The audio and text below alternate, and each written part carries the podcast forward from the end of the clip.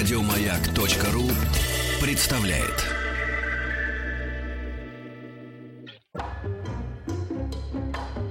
Дышите глубже.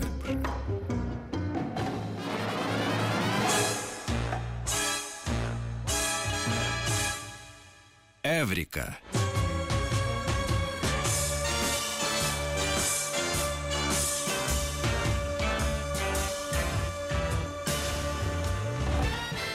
Вот такая рубрика, такое название придумал я. До меня несколько заранее придумал другой человек это слово, да, Эврика. И, конечно же, Илья Колмановский знает, о ком я говорю. Он пришел, он приехал, он добрался, и он сегодня расскажет нам о том, что интересует его и все научное сообщество, и всех умных людей в его лице в последнее время. Здравствуйте, Минут- друзья. Минутка официоза, можно? Давай. Можно все-таки надо представлять Да. го- гостя официально. Иначе зачем я записывала это представление? Да. Не- необъяснимо. Итак, популяризатор науки, биолог, руководитель образовательной лаборатории Политехнического музея Илья Колмановский. Давай в следующий раз прямо на фанфарах это Дай будет сюда говорить. Это будет очень бумажку. красиво, Дай мне сюда кажется. бумажку. Смотри, учись, как надо говорить. Где ты написал это? Подожди. Вот самая нижненькая А, строчечка. Я приду с диктофоном в следующий раз, Да. запишу петлю Да, и буду да, потом прослушивать да. минуты уныния. Давай, Да, да, да, давайте, да, да. давайте Потому что не вот популяризатор, но популяризатор науки, биолог. Популяризатор науки, биолог, Мгм. руководитель и так далее, понимаешь? Мгм. По-научному надо. Хорошо, времени жалко, Окей. переходим да, к всё, науке. Давайте действительно говорить. Я бы так слушал бы вас полчаса. А, здрасте, друзья, еще раз простите за опоздание. У меня нет никакого, честно говоря, оправдания и, и- и извинения. Я буду честен. Но э, вот я хотел действительно начать с обсуждения э, новости, которые многих сейчас э, волнуют, интересуют. Это э, я вообще-то предсказывал это как-то в эфире «Маяка». Мы говорил, что это вот-вот одобрит действительно Великобритания. Это одна из первых стран, которая собиралась одобрить э, медицинскую методику э, получения ребенка, ну, формально от трех родителей, потому что в этом ребенке используется генетический материал двух матерей и одного отца. И действительно, этот закон одобрен э, Нижней палатой, и мы ждем еще палату лордов, но, кажется, закон будет одобрен, и э, в этой методике будет нуждаться примерно 150 пар британцев в год. Примерно такое количество пар испытывают определенную специфическую трудность в продолжении рода. Им, может быть, нужна помощь генетического материала еще одной матери. То Но есть, то есть и- это, не, это, не, э, это не искусственное... То есть, объясни, Это пожалуйста. искусственное оплодотворение, безусловно. А, но выполняется сложнейший генетический трюк. А, к разработке теории, которого приложил наш великий соотечественник, такой Шухрат Металипов, который работает в Орегоне. А, э, вот в чем суть. Ну, вы знаете, да, вот что э, половину генов дает отец, половину генов дает мать. Это не очень точная дробь, потому что еще примерно э, 1% генов тоже дает мать. Так что мать дает 51%.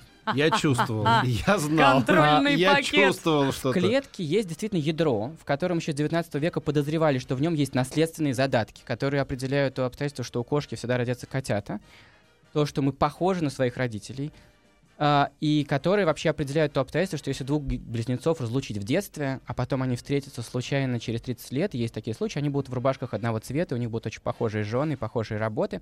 Действительно, гены многое определяют, многое, но не все определяют гены в ядре. Потому что в клетке, помимо ядра, есть еще такой бульон, в котором плавает огромное количество молекулярных машин, которые выполняют разные работы. И в частности, есть такие энергетические батарейки. Откуда идет оплата энергии всех энергозатратных процессов в клетке. Клетка тратит много энергии. А, жизнь очень не бесплатная вещь, поэтому вы должны есть. Ваши нейроны тратят кучу энергии на проведение нервного импульса. Сейчас, когда вы слушаете то, что я говорю, и, анализируете это, одновременно ваши мышцы тратят очень много энергии просто на поддержание позы, ваше сердце сокращается 100 тысяч раз в сутки. Вся эта энергия расходуется в клетках. И для того, чтобы было откуда ее брать, в клетке есть такие энергетические батарейки, которые называются митохондрии. Интрига состоит в том, что у митохондрий есть своя собственная ДНК, свои собственные гены, которые нужны для корректной работы этих батареек. И как-то совсем недавно выяснилось, как именно в эту самую проклятую митохондрию попасть что- вовнутрь можно. А, вы что-то об этом слышали, Представьте да? себе, да. А, тут есть важный еще такая интересный факт и дополнение, собственно, почему так странно, почему вся ДНК хранится в ядре, все, что нужно для работы всех клеток и, соответственно, всего организма есть в ядре, и почему-то у этих, именно у энергетических батареек своя автономная генетическая информация. Не вся, что им нужна, кстати. Отдельно, без ядра они бы не жили. В ядре много генов, которые оп- определяют и контролируют работу этих батареек. Мгм. Но часть генов действительно есть в митохондриях. Почему так? Ну, есть э, гипотеза, которая очень много подтверждений уже получила, что вообще когда-то э, в очень древнем первичном океане, где только зарождалась жизнь, были первые ползали первые клетки, они ели, ловили, и ели бактерии, ловили прокариотов, и, возможно, некоторые из них уцелели внутри у клеток, в животе в клеток, и стали этими батарейками. И у них есть своя собственная ДНК. Настя, я хотел бы, извините, что я вас Сказка на перебиваю. ночь прямо. Да, Илья, Настя, ты не должна звучать в эфире умнее, чем я. Вот потому что сейчас... Почему? Ну, вот так вот, Хочешь это как бы мое шоу. Понимаете? оправдание. Я Нет знаю о никаких- митохондриях, потому что интересуюсь, как действует косметика. Ну так и держи эти знания в себе. Если я выгляжу глуповатый и смотрю просто зачарованно на то, что говорит Илья, и слушаю, Окей. ты, ты, ты Я должен так- вмешаться. Во-первых, прекратить эту уродливую семейную сцену немедленно. А во-вторых, хочу предупредить вас, чтобы вы не верили никакой рекламе, и никакая косметика не может проникать в митохондрии. Ага, Если получила? на Сумничала кожи. и получила. Я зато же. знаю, что это такое. Один-один. В любом случае, важно вот что, что в сперматозоиде, тут я должен разочаровать э, мужскую половину слушателей, есть одна митохондрия. Она нужна только, чтобы бился жгутик, и чтобы этот сперматозоид добежал первым до яйцеклетки, опередив других. В яйцеклетках тысячи митохондрий. Это самые насыщенные митохондриями клетки, потому что, когда начинает развиваться эмбрион, ему нужен быстрый старт и очень много энергии. Это клетки с самым большим количеством митохондрий. Представьте, яйцеклетка была оплодотворена. С этого началась жизнь каждого, кто нас сейчас слушает. Это была одна клетка. Что с ней случилось? Она поделилась. И значит, примерно по 500 митохондрий, приблизительно, граница проходит очень примерно, оказалось каждой из дочерних клеток. Дальше продолжалось дробление. А, и митохондрии при этом одновременно понемножку могут тоже делиться и понемножку размножаться, пополняя их э, как бы убыль, да, потому что когда вы делите пирог, всем не хватает, надо, чтобы пирог умел, умел сам расти. Мгм. А, важно вот что. Важно, что эти гены в митохондриях иногда могут плохо работать, с них могут накапливаться мутации. Кстати, эта ДНК называется ДНК Евы, потому что она передается только по материнской линии. Это есть- именно туда будут запузыривать, да? Вот э, еще одну Эти девушку. митохондрии у некоторых женщин, вообще у всех людей, в их организме есть разные митохондрии, хорошие и плохие. Мы тащим за собой бремя этого наследия. У любой женщине в яйцеклетке может быть 10% плохих митохондрий. Это будет передаваться по наследству и никак не сказываться на потомстве. Но если так случится, что случайным образом именно э, то место, где у будущей девочки, а потом у женщины производятся следующие яйцеклетки, там случайным колебанием окажется слишком много плохих митохондрий. Ее потомство будет иметь 70% плохих митохондрий, да, или 80%. Это будут очень больные дети. Они могут или не развиваться, или рано умирать, или очень тяжело жить. Есть группа наследственных заболеваний, связанных с поломкой митохондрий. Что делать? Нужно взять одну мать, которая хочет родить ребенка, у которой будут плохие митохондрии. Примерно 150 таких пар обращаются за медицинской помощью в Вел- в Великобритании. Наверное, столько же в России, может быть, больше. Просто большая страна. Нужно, такой матери нужно взять свое ядро из ее яйцеклетки и одолжить у другой женщины всю остальную клетку. Это называется донорство, метаплазм, э, донорство цитоплазмы. В этой клетке одолженной будут нормальные митохондрии. Там будет ДНК другой женщины, А ребенок при этом будет похож на обеих матерей, А, получается, Это да? очень важный вопрос, он самый здесь существенный, на самом деле, сколько у этого ребенка матерей. В действительности он будет похож только на ту мать, у которой взято ядро, потому что только там есть гены, которые определяют характер, внешность, предпочтения, способности, физические особенности. Единственный э, сорт генов, который будут взяты у матери донора, это гены, которые определяют работу митохондрий, батарейки. А, и просто благодаря этому донорству у этого ребенка не будет сломанных батареек. Он будет просто не с, э, будет с нормальными батарейками. То есть, как обычно, мы ходим по соседям, нет ли у вас соли, потому что Да. все остальное у нас Да. есть. Да. Также мы будем ходить по э, добрым, ли добрым цитоплазму. женщинам. Да, да, да, да, да. И в э, Фейсбуке я прочитал, разгорелась полемика в среде научных журналистов, моих коллег, а, потому что одна из моих коллег опубликовала, опубликовала заметку все-таки очень естественным образом, начав ее со слов «Вот теперь э, дети следующего поколения будут представляться, это мой папа, это моя мама, и вот еще одна моя мама». А, а, нет, не так, стоп, не- неправильно. А, здравствуйте, это моя семья, будет говорить ребенок. Это мой папа, это моя мама, а это еще одна моя мама. И разгорелась большая полемика, можно ли так начинать эту заметку, не слишком ли это перегретое начало, действительно ли мы будем считать их семьей. Я хочу узнать, что вы думаете. Ну, Ну, что-то общее, конечно, у них будет. А, Ну, не знаю, мне кажется, это что будет мы вкладываем в понятие серии- семьи, это первое. И второе, что мы вкладываем в понятие родителя. Суть в том, что любое новое знание, любой ш- следующий шаг прогресса начинает проверять все наши старые определения. Нам Да. приходится их придумывать заново. Ну вот смотрите, мне кажется, нужно относиться к этому следующим образом. Когда с тобой, не дай бог, что-то происходит или с твоими э, близкими, и этому кому-то или тебе переливает кровь неизвестного тебе человека, Да. ты же не, не тащишь его с тобой в- к маме на день рождения и там ребенка не Ага. встречаешь в детском саду, Мгм. потому что он как бы ты ему та- та- Мгм. кровь этого человека в тебе внутри. Мгм. Так что, в общем, надо смириться с тем, что мы теперь из разных запчастей, как бы, и И делать- мы берем их со всего человечества. Наверное, если тебе хочется э, этого Если человека мы пойдем дальше и заменим одну хромосому, да, да, тогда да. что? Если мы пойдем дальше, заменим одну хромосому в ядре, которая у нас плохо работает. И это будет уже, значит, часть генов, одолженных у другого человека. И это будут гены, которые влияют на вашу личность. Что если мы не будем ее одалживать, хорошо, а если мы просто отредактируем вашу хромосому? Вы по-прежнему ребенок ваших родителей. Если мы отредактируем все ваши хромосомы, э, по-прежнему вы ребенок ваших родителей. А, насчет семьи, я думаю, тут все просто, потому что мне кажется, что мы, конечно, усыновленного ребенка считаем членом семьи, с одной стороны. И с другой стороны, если мы одалживаем яйцеклетки или сперматозоиды у доноров, мы не считаем их членами семьи. Да, и мы не считаем э, их членами семьи. Ну, правильно? господа, если Или- вы хотите, вот, допустим, моего мнения по этому поводу, мне кажется, что вообще, и вы все это наблюдаете, наверное, в жизни, очень часто у нас совсем мало общего с родственниками, биологическими Мгм. родственниками, и очень много общего с посторонними людьми, которые стали в, Мгм. ну, в процессе нашей жизни друзьями, близкими людьми и так далее. Или партнерами. Да, да, или партнеры. Поэтому, э, мне кажется, это такая вот некоторая уже условность. В 21 веке, мне кажется, я не, не люблю это выражение «все люди братья», но мне кажется, сейчас оно приобретает новый смысл. Поэтому Мгм. то, о чем вы говорите, Илья, мне А кажется... сохранит ли смысл какой-нибудь из старых понятий? Э. Семьи или э, родителя, или ребенка, или сиблинга? Ну, конечно, да. Но мне не кажется, не надо кидаться в крайности. Главное понятие сохраняется, конечно, это бабло. Вот Настя только бабло интересует, правда? Вообще нет. Ну, а бабло, Вообще сильно, нет. бабло сильно меняет э, свой, свои очертания в 21 веке, потому что появляются биткоины. Но это немножко отдельный вопрос. Я и в электричество Да. то не верю вместе с бабушками, а в биткоины тем более, не знаю. Хорошо. Ну, А я ш- представляю а что себе, думает как, как, как ходит э, сосед, например, и слушай, Петь, а у твоей митохондрии как? Нормальная? Нет, чтобы Илья понимал, Вот с э- кем он вот имеет этот дело, момент. мы же, надеюсь, и будем встречаться. Вот такой телефон у меня. Вот у меня даже нет здесь никаких Отлично. социальных сетей. Но он, по крайней мере, работает дольше, чем мой. а, Да, он да, заряжать его надо. да. Не, на самом деле Илья большой специалист. Мы потом про приложение обязательно отдельно поговорим, потому что именно благодаря Илье я теперь просыпаюсь с умным будильником. Про гаджеты. И Ну- каждое ну мое гаджеты. утро, весь, да, ну и гаджеты мы скажем У тебе вас очень свежий вид, надо сказать. Вот, именно благодаря вам, Илья. Ага. Поэтому это вот я тебе спойлер даю, насколько полезный человек сидит перед Хорошо, тобой. я понял, что этим вас не проймешь. Это был первый тест, и вы не а, прогнали меня из студии за а, мой прогрессизм. Хочу узнать, что вы думаете тогда про следующее. Сейчас сезон гриппа, и мы можем э, как-нибудь отдельно обсудить, как там не заразиться гриппом и что думает наука о том, как вылечить грипп и когда его вылечат. А, но я вот хотел вас спросить, вот последние годы э, в среде научных блогеров и вообще, ну не только даже, наверное, в более широкой среде, очень обсуждают спорные такие исследования групп, групп биологов в Европе и в США, которые специально синтезируют в лабораториях самый смертельный и самый заразный штамм гриппа. Они делают это очень хитрым способом. Они выкупали из меч- вечной мерзлоты а, жертв испанки, которая бушевала сто лет назад на планете. Это далеко не самый смертельный, довольно мало смертельный, но самый заразный в истории грипп. И раз им заболели все, то это там несколько процентов смертельности, дали миллионы-миллионы жертв. А, известно, нашли отмычки, которыми пользуется этот вирус, чтобы заражать людей. Известно, почему он настолько смертельный, настолько заразный, простите.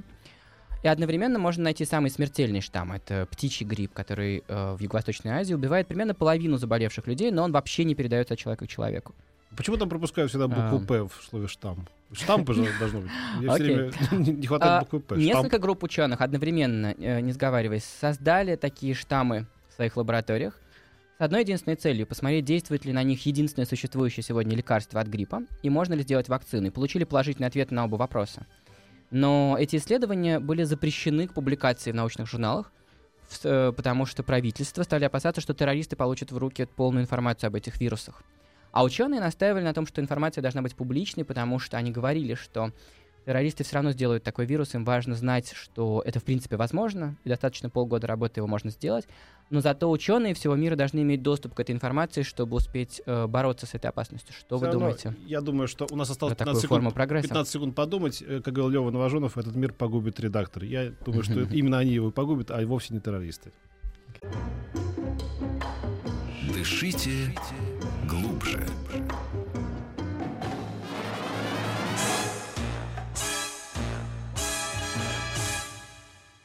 Эврика.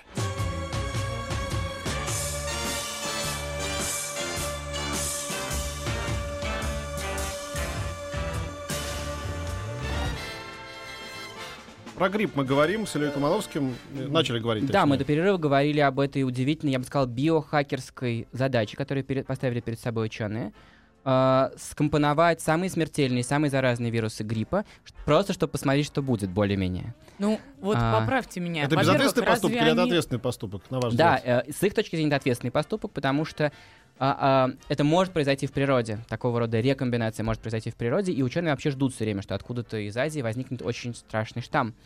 И поэтому важно опережать и террористов потенциально, и природу, и успеть посмотреть, действует ли на этот самый страшный штамм единственное существующее лекарство от гриппа, которое есть у всех правительств в стратегическом запасе, и можно ли сделать против него вакцину. И ответ был положительный на оба этих вопроса. Ученые считали, что это ответственный подход, как бы не заметать э, как бы эту опасность под ковер, а наоборот вынуть ее в самом ее страшном обличии. Почему же тогда- А- а меняются. А почему же тогда правительство против? Объясните их аргументы. Потому что а, они не очень разбираются в биологии и не понимают, что а, публикация или не публикация этих результатов мало, мало даст э, плюсов или минусов, например, потенциальным террористам. Эксперты настаивали на том, что на террористов это не сильно повлияет. М. Но у чиновников своя логика. все, о чем мы сейчас говорили с вами, и вот эта модификация людей, и модификация вирусов гриппа, а, об этом можно говорить бесконечно, потому что это главное, наверное, чем сейчас занимаются биологи в 21 веке. Это вот разные способы модифицировать организмы и получить какие-то интересные свойства. Интересно, что постепенно это делается предметом такого гаражного хобби, как компьютеры в 70-е годы, когда все ребята там сидели в э, гаражах э, в Америке, да, вот там, Мгм. Билл Гейтс, не знаю, и Стив Джобс, и паяли как могли свои компьютеры первые. Брин то же самое, да. Да. А, Сегодня биохакинг делается таким же хобби, и э, это дороговато, поэтому обычно люди скидываются, но в нескольких районах Нью-Йорка, например, э, есть, и в европейских городах есть такие сообщества биохакеров. А, И я хотел рассказать о том, что Политехнический музей, в котором я работаю, что, то есть что делают биохакеры? Они собираются по вечерам и пытаются создать свои какие-нибудь организмы, которые им интересны.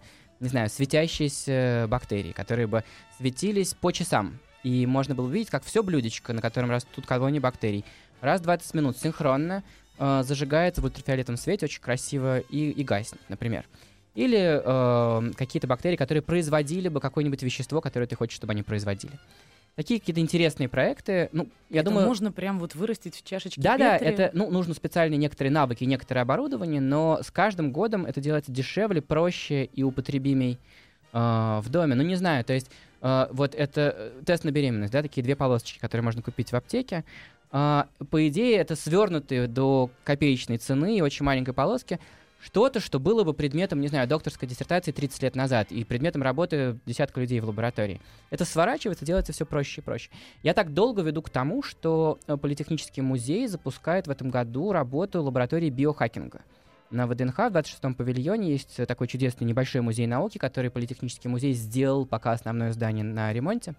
Как вы смело И- назвались. да. Извините, пожалуйста. Мгм. А, и этот музей, где я работаю, создал такую лабораторию прямо в центре экспозиции, куда любой желающий может прийти и начать заниматься биохакингом. Лаборатория откроет двери для всех посетителей примерно через месяц.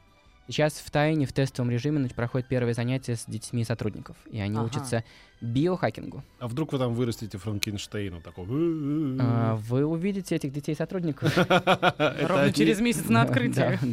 да, да. А нет ли опасности, что вот, э, раньше люди собирали бомбу, да, Да. то теперь они будут в гаражах собирать такую биобомбу? Какой-нибудь серьезный вирус. Какой-нибудь упырь, да, там сидит. Ну, насколько я знаю, в мире эти лаборатории работают под тесным присмотром э, Спецслужб. всяких сл- слу- служб, да, для того, чтобы они не делали чего-нибудь опасного. А часто по их заказу. В, до- в до- ну, в добровольном сотрудничестве. Ну просто мы же теперь знаем, что эти самые ученые хотят об- обнародовать результаты своих Ну, исследований. вообще, каждая хозяйка, которая, не знаю, печет пирог со сдобным тестом, она в каком-то смысле занимается биохакингом, она покупает высушенные микроорганизмы, она насыпает их в среду, где они могут размножаться, и дает им возможность размножиться. И постепенно это дело может идти дальше. Это очень засасывающее занятие. Вы можете заняться хлебопечением. У вас может появиться живая закваска, которую вы будете очень оберегать. В Швеции недавно открыли отель для заквасок, который мож- куда, где вы можете оставить свою закваску, если вы уезжаете в отпуск, если вы боитесь, что она погибнет. Потому что закваска — это очень сложное сообщество организмов, и если вы ее цените, вы и ваши домашние, э, то вы не хотите, чтобы она погибла, пока вы в отпуске. Она же газету не кормит. приносит, как ее можно ценить? Ну, она делает очень вкусный хлеб. А, кто-то кормит э, дома, ну, не знаю, чайный гриб. Это тоже Чайный гриб, рода- да. Это вот в таких банках, Да, да? да. М, У всех есть прелесть. Да, увлечение. да, да, да, да. Я выращиваю чудовищных с невероятно вонючих бактерий, э, чтобы делать японские такие ферментированные бобы, которые называются натто. И э, э, это мое такое большое Не пристрастие. путать североатлантическим Там альянсом, 2Т, да, да, 2Т. А, и палочка, которая их сквашивает, это специальная палочка, которая называется Bacillus natto, такая пища самураев, которая исходно была выделена из рисовой соломы, эта палочка. Но теперь она существует в виде заквасок, ее берегут, я тоже ее берегу. А Настя выращивает этих в аквариуме этих ядовитых японских рыб, Да. которые там, если миллиметр не, расчет- да, не рассчитал, И то ест по каю- ночам. И ест по И потом ночам. хорошо спишь. Живыми, по Ну, как говорится, возможности. не, не умирает пока, да. Ну, кстати, что касается трансгенных рыб, их можно купить в зоомагазинах, они стоят 25 рублей, такие трансгенные данио. Я считаю, что это атрибут просвещенного человека. Если к вам приходит в гости молодой человек, вы выключаете свет, это очень романтично, и у вас на комоде стоит небольшой стеклянный аквариум, в котором плавают трансгенные рыбки. Вы включаете ультрафиолетовую лампу, они начинают светиться Круто. яркой флуоресценцией. Э, И это очень круто. А у них как бы спросить, поверхность светится? Да, светится их окраска. не, да, не э, внутренности да-да, Нет, какие-нибудь светится, неприятные. светится их окраска, потому что ученые использовали гены медуз светящихся, пересадили их в этих рыб, и теперь эти рыбы светятся в ультрафиолете. Вот я помню времена моей юности, чтобы... Что было признаком просвещенности во Да. времена вашей юности? Бейлис. Вот ты наливал его, и это А называлось боб- сегодня? бобцеловка. И тогда Вот. девушка А могла выпить. сегодня? Он такой сладенький, да? Но сегодня никакая девушка с- не будет с вами конечно, разговаривать, если у вас нету трансгенных рыбок Нет, сегодня никакая девушка не комоде. будет со мной разговаривать лично, даже когда у меня будут эти рыбки. Или а вот хотя с бы кем-то, НАТО. а с кем-то помоложе, конечно, будет, да, наверное. Натто, НАТО, НАТО, кстати, звучит хорошо. НАТО. Приходите, я дам вам попробовать э, натто. Да, а если девушку зовут еще Наташа, может, НАТО, приходи на НАТО. М? А? И я бы на вашем месте не загонялся по поводу возраста. Вы же будете жить до 150. Кстати, Э, да. Рассчитайте силы. Вы знаете, я подумал, что не хочу жить до 150, даже до 100, потому что это одиночество. Все мои друзья умрут, все девушки. Нет, вы, вы, вы ужасно. большой оптимист. Они выживут и будут отравлять вам существование. Почему ты Да, считаешь, и жена? Да, потому что им будут делать органы на запчасти из стволовых клеток. Я уже 8 лет мучаюсь, зачем же мне еще? Ты думаешь, что только ты доживешь до 150? А Всё. все остальные, Жена, ладно, всех э, остальных Все умрут, а я останусь. Ладно, жена, теща. С тещей у меня золотые отношения, просто великолепные. Ох, ребята, интересный у нас сегодня разговор получился. Жалко, что это короткий, конечно. Вот это вот самый печальный момент. Но я беру с вас, Илья, обещание. Больше не буду опаздывать. А ты больше не глазь. Не- я, не я обещаю к следующему, к следующей нашей встрече. Мы я в темных в глаз, очках приду ученые. специально для того, чтобы, ну вот прям наверняка. Вы знаете, это гениальная же история. Вы наверняка знаете, конечно, Илья, когда к Нильсу Бору пришли журналисты, взяли интервью э, и ушли. Уходя уже, один из них обнаружил подкову над его э, дверью. Господи, неужели вы физик, практик с такими мировыми именем? Ну, лауреат Нобелевской премии, верите в то, что подкова приносит счастье? Он говорит, «Да, конечно же, я не верю. Но дело в том, что она приносит счастье независимо от того, верю я в это или не верю. Поэтому мы ученые, конечно, но в известной доле нет. Ну что, Окей. пора Спасибо прощаться. большое, Илья, очень приятно Спасибо. было. Приходите к нам еще. Популяризатор науки, биолог, руководитель об- образовательной лаборатории Политехнического музея Илья Колмановский был у нас в гостях. Через две недели снова увидимся, да? Постараюсь. А мы раньше. А мы в понедельник уже. уже. в понедельник. Да, да, да, да, да. Еще больше подкастов на радиомаяк.ру.